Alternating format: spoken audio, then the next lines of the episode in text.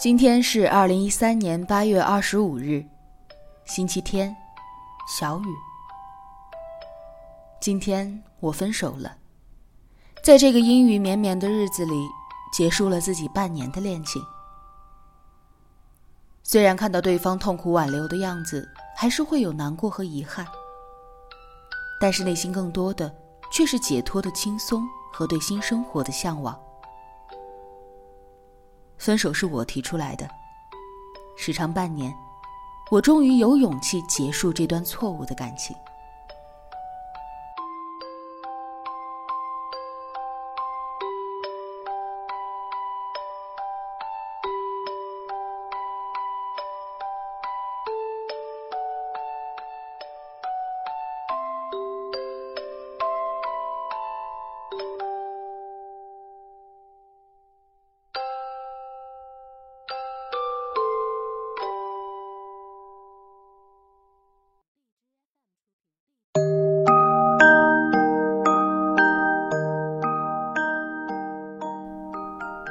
第二年七月份大学毕业，步入了社会。那个时候的我还是个青涩懵懂的小丫头，对社会、对工作都抱有着极大的热情。初入职场，很多老员工总是会有意无意的排挤，把该我干的、不该我干的通通推给我。这也就罢了，毕竟是新人嘛，多做一些也是应该的。可是每天的休息时间。别的员工因为已经熟悉，都聚在一起聊天谈心，就我，不管干什么都是一个人。当我想融入进去的时候，发现他们谈论的都是公司内部的事情，我因为不了解也插不上话。还有因为刚接触工作，内容还不是很熟悉，所以总会犯一些小错误，几乎每天都在部门领导的批评下生活。那种压力对于刚走出校园的、满怀热情的我来说，实在是一种莫大的打击。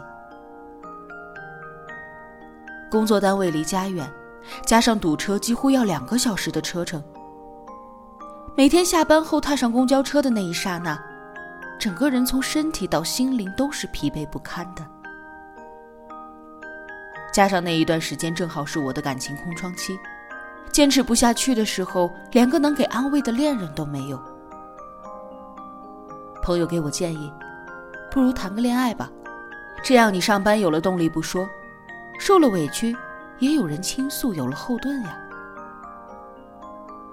虽然当时我嘴上说着不实际，但是心里却真的起了波澜。可是那个时候身边也确实没有一个合适的人选，这件事情就这样搁置了。就这么一天天熬着熬着，好不容易到了春节假期，不用上班了，心情也一下子放松了许多。一三年的除夕当晚，大学里很多外地回来探亲的同学聚在了一起，吃吃喝喝，玩玩笑笑，好不热闹。就在那天，曾经很要好的同班同学介绍我认识了他的好哥们儿 Z 先生。Z 先生和我是大学校友，只不过他是学理工科的，住在新校区；我是学文科的，住在老校区，所以一直没有交集。Z 先生祖籍上海，有着半南方半港台的口音，外形高高瘦瘦，有点偏黑，颧骨很高。坦诚来讲，他的外形真的不是我喜欢的类型。但是却有一点吸引我，他大学时候是摄影社团的社长，拍的一手好照片很多看起来平凡无奇的物件，经他手一拍，就变得唯美了起来。那个时候网上不是盛传一句话，说女孩子就要找一个会摄影的男朋友，你负责笑，他负责照。我虽然是个有点糙的女孩。但是骨子里爱美的心还是有的，就冲着这一点，我对 Z 先生就有了一些好感。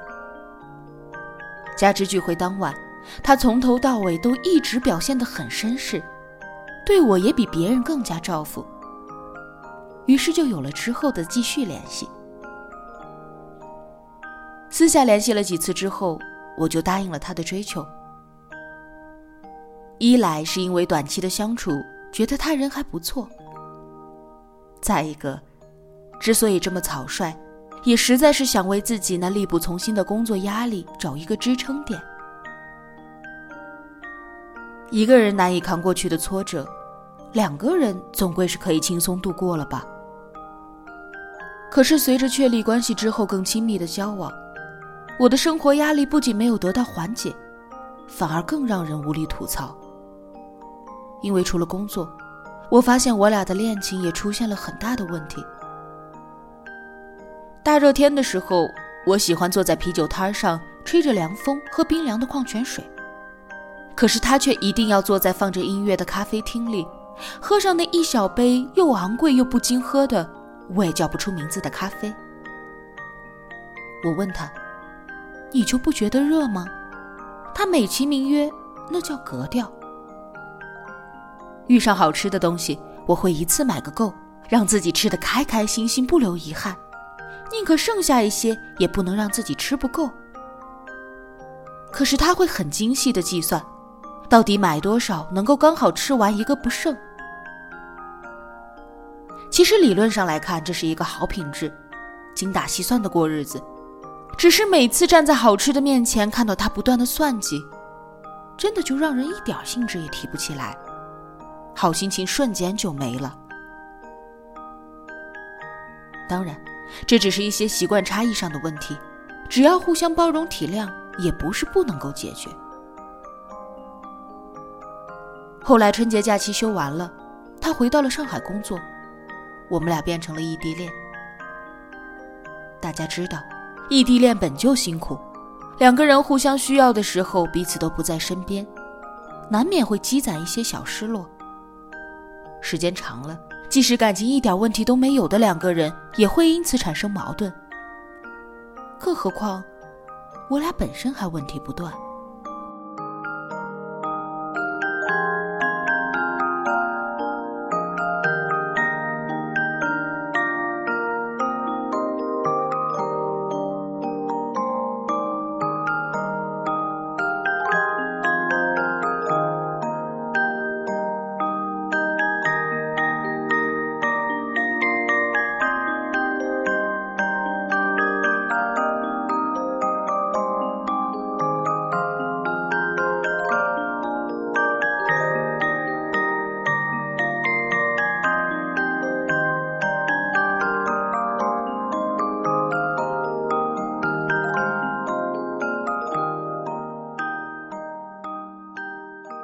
我是北方女孩，性格里带着一股豪爽和不羁，做事情更看重结果而不在意过程。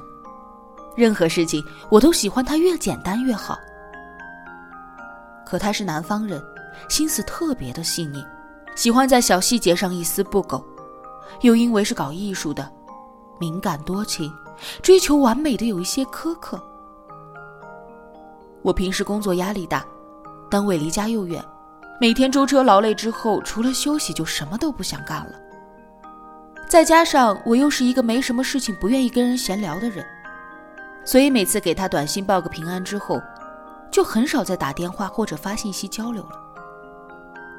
可是他性格敏感多疑，每次打电话我没有接到，或者是发信息回的晚了一点，他就开始怀疑我在哪，是不是不爱他了？他向我索要周围每一个朋友的联系方式，美其名曰下次找不到我的时候可以让他们帮忙。但实际上，我总觉得他是在查岗。看着每天谈恋爱谈的心力交瘁的我，好朋友劝我分手。我不是没想过，可是，一想到分手之后自己又要回到单身一个人的状态。心里会莫名的有点恐惧，怕自己会失落，怕自己习惯不了，于是就这么硬撑着。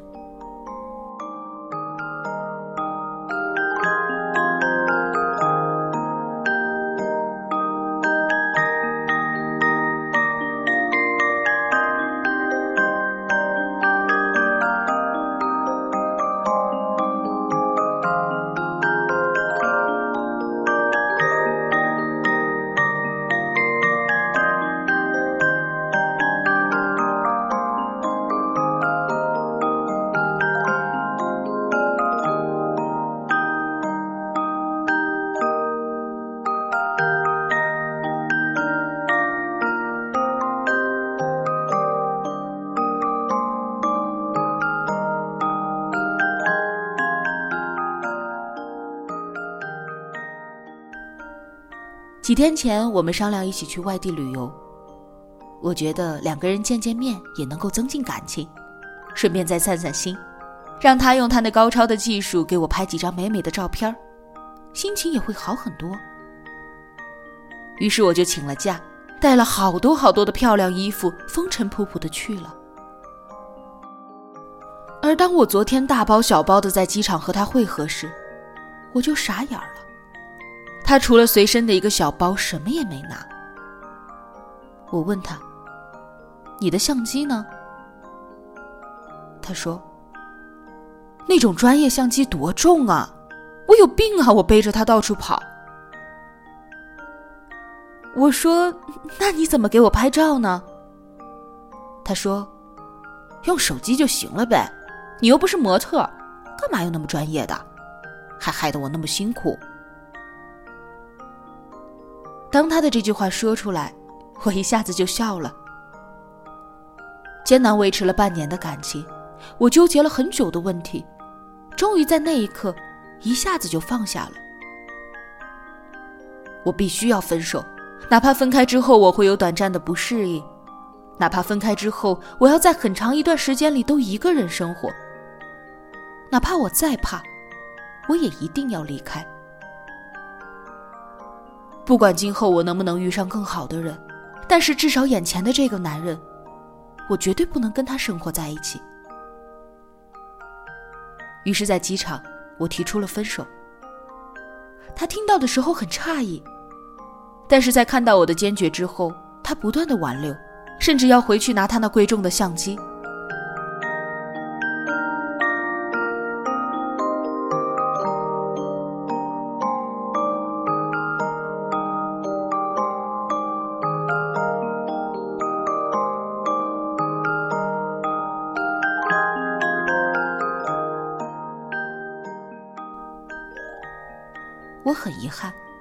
这个曾经一度让我觉得有才情的男孩子，我们没能有个好结局。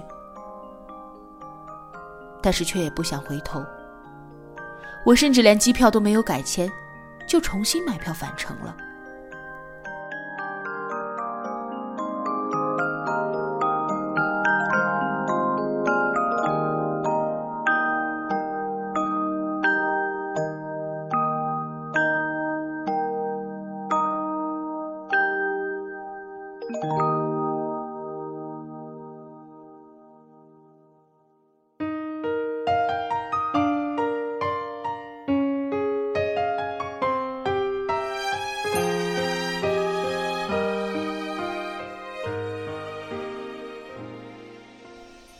如今我已经回到了自己的城市，外面阴雨绵绵，但是我的心里却是半年以来最轻松的一刻。站在窗边，能够看到楼下小情侣在等车，唯一的一把伞，男孩全部打在女孩头上，自己的右半边身子已经彻底湿透了，但是却丝毫掩盖不住他脸上的笑意和他满眼的宠溺。我们本来要去旅游的地方，此刻应该阳光明媚吧？如果没有分手，是不是我正穿着美美的衣服和他拍照呢？但是不知道为什么，此刻的我却更欣赏身边的雨景。楼下那个穿着普通牛仔裤的女孩，比任何的模特都要美好。其实你美不美，不在乎你穿什么样的衣服。而在于那个给你拍照的人是否用心。手机开了静音，我打算美美的睡一觉，再也不用担心接不到他的电话而惹他生气了。那张没有登机的机票，此刻和手机一起静静的放在我的桌上，好像在时刻提醒我：永远不要因为寂寞而开始一段恋情。永远不要因为害怕一个人生活，而陷在糟糕的恋情中不敢自拔。低质量的交往不如高质量的单身。不是每一段恋情都是成功的，我们在人生中难免会遇到不合心意的对象。这个时候，我们更要勇敢，让自己早点结束错误的感情。因为只有这样，那个对的人才有机会来到你的身边。而今天的这篇日记，也将成为我日后的警醒，提醒着我不再犯曾经的错误。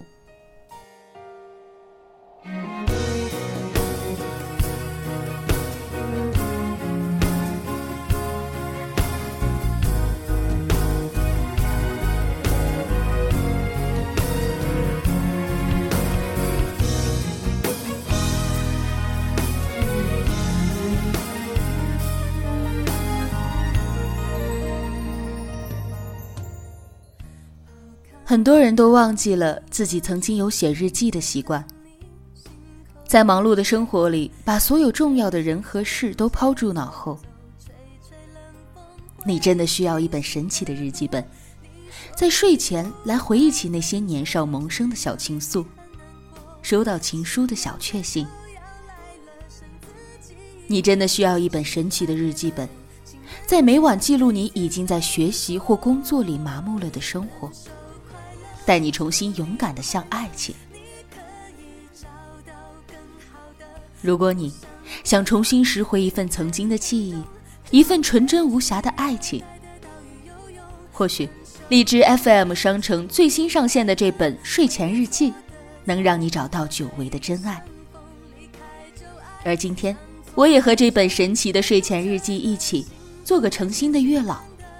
我会在这个日记本里写上我对你最真诚的寄语，带着荔枝千万听友的祝福，让单身的你早日找到你的归属，让热恋中的你一直甜蜜下去。如果你想获得这本神奇的睡前日记，请在评论中回复你的日记情节。或者，如果你已迫不及待爱情的到来。可以到我的播客首页点击睡前日记的专属入口，你期待的一切都即将发生。